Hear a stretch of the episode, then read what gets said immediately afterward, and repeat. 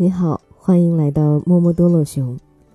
我们继续艾丽的八千七百六十个小时，投资未来最好的自己。俞敏洪老师曾经给我讲过这样一个故事：你有六个苹果，你留下一个，把另外五个给别人吃。当你给别人吃的时候，你并不知道别人能够还给你什么，但是你一定要给。因为别人吃了你那个苹果以后，当他有了橘子，一定会给你一个，因为他记得你曾经给过他一个苹果。最后你得到的水果总量可能不会增加，还是六个水果，但是你生命的丰富性会成倍增加。你看到了六种不同颜色的水果，吃到了六种不同的味道，更重要的是，你学会了在六个人之间进行人与人最重要的精神、思想、物质的交换。这是我很喜欢的一个故事，它不仅告诉了我要学会与人分享，也在告诉我要学会真正的投资。坐飞机或高铁出差时，偶尔无聊，我会翻一下放在座位上的杂志，封面通常是一些大品牌的衣服饰品，由帅哥美女穿着戴着，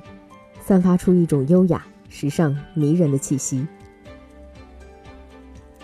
杂志内页则是一些讲述住豪宅、打高尔夫、开超跑、骑马这样的时尚生活的软广告，一切的内容都在传递这样一个讯息：只要你拥有了一个数万元的包、几百万的车、一套上千万的别墅，你就是人生赢家。很多人喜欢把自己的时间和金钱投资到物质中，又把自己的幸福快乐。建立在与别人的比较中，于是我们的物质取决于我们邻居的物质，我们的幸福也取决于我们邻居的物质。如果身边的同事开十万的车，我开着十五万的车，我就感到幸福；如果身边的闺蜜用的是爱马仕包，我却用着 Coach 包，我就会感觉到不开心。攀比就是这样开始了，你买了 Prada，我就要买 Gucci。于是你又买了 LV，我再去买爱马仕。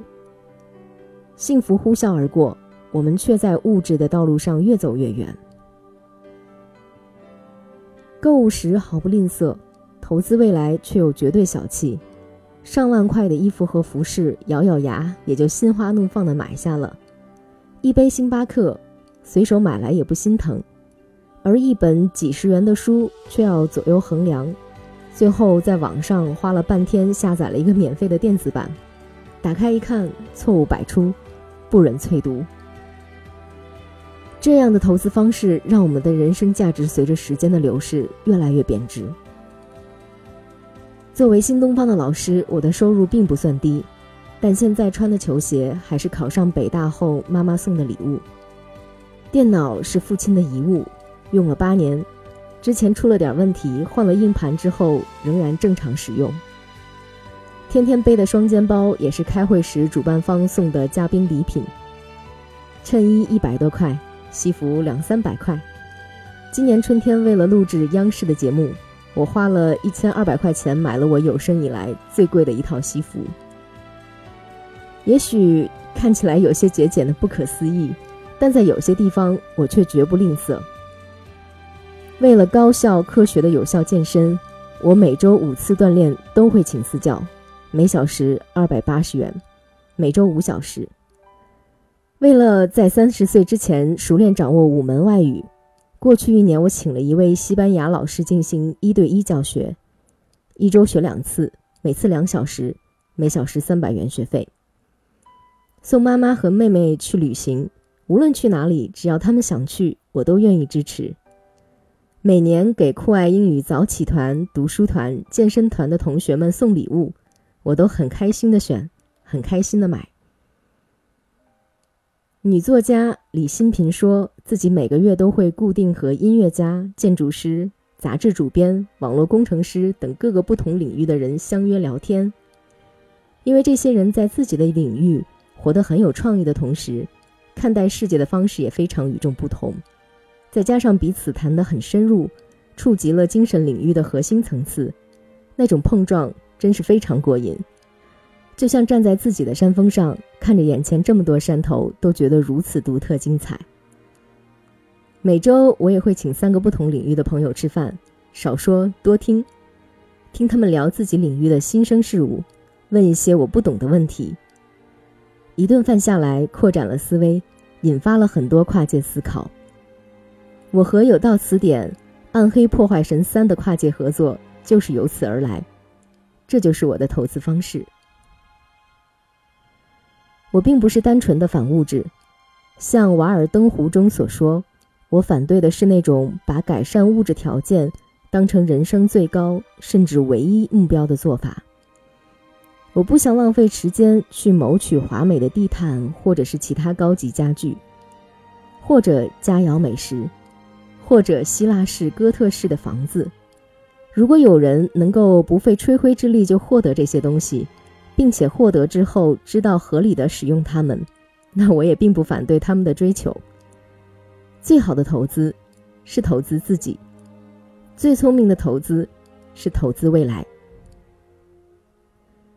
我的一位朋友工作四年后略有一些积蓄，他可以用这笔钱每年进行轻松的海外旅行，也可以用这笔钱多买些名牌衣服和首饰，但最后他付了首付。买下一套公寓，我问他这样会不会降低了生活品质，无法尽情享受生活，更没有足够的钱来投资自己。他给我算了一笔账，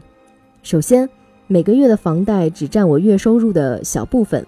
我改掉每天上班路上去咖啡馆顺便买一杯 Costa 的习惯，